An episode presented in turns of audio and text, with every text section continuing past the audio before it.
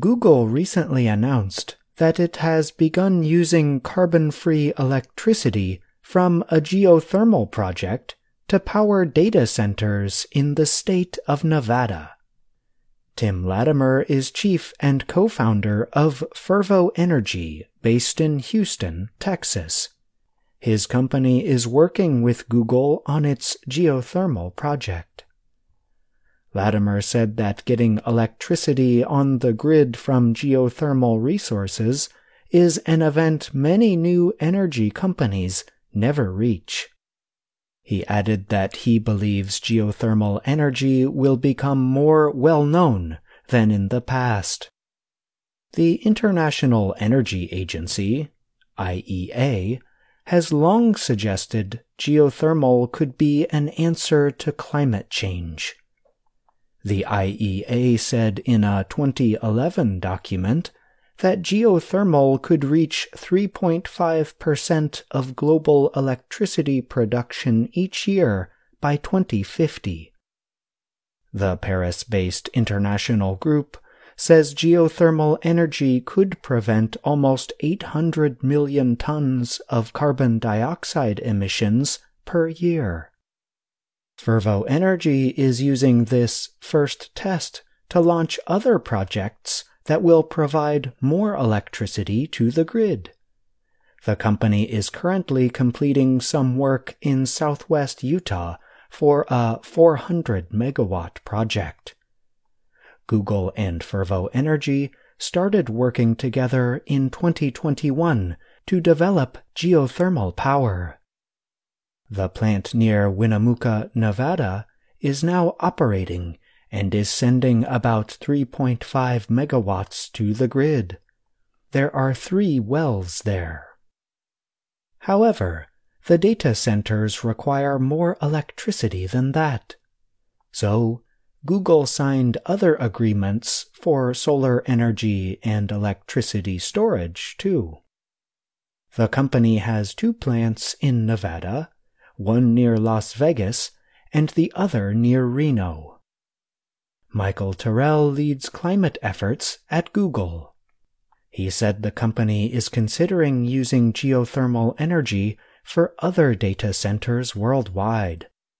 We're really hoping that this could be a springboard to much, much more advanced geothermal power available to us and others around the world, he said. Google announced in 2020 that it would use what it calls carbon free energy every hour of every day wherever it operates by 2030. Many energy experts believe huge companies like Google can play a part in increasing the use of clean energy.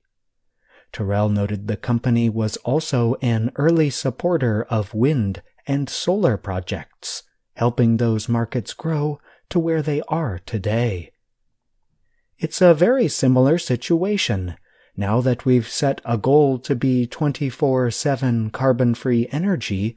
We have found it will take more than just wind, solar, and storage, Terrell said. The United States leads the world in using heat from the earth for electricity production but geothermal makes up less than half a percent of the nation's total electricity production, says the U.S. Energy Information Administration. In 2022, that geothermal power came from California, Nevada, Utah, Hawaii, Oregon, Idaho, and New Mexico. Those are states thought to have geothermal possibilities because they have large amounts of steam or very hot water close to the surface. U.S. Energy Secretary Jennifer Granholm said earlier this year that advances in new geothermal systems will help introduce this form of energy to areas where it has been thought to be impossible.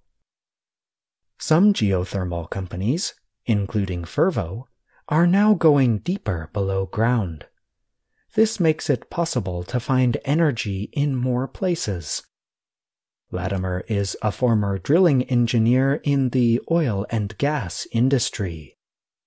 Drilling technology got much better during the shale boom that turned the United States into a top oil and gas producer and exporter. But very little new technology has gone from the oil and gas industry to geothermal, said Fervo official Sarah Jewett. In October, Latimer gave a presentation at Climate Tech 2023 at the Massachusetts Institute of Technology. Latimer told the conference about how Fervo is developing horizontal drilling in geothermal reservoirs. By drilling horizontally, Fervo can reach more of the hot reservoir, instead of drilling many wells straight down. Both Fervo and Google said geothermal is valuable as a clean energy technology that is always available. Fervo's next project, in Beaver County, Utah, is to begin providing clean power to the grid in 2026 and reach full production in 2028. This is unlocking something deeply sought after in the market today and that is round the clock renewable energy, Jewett said.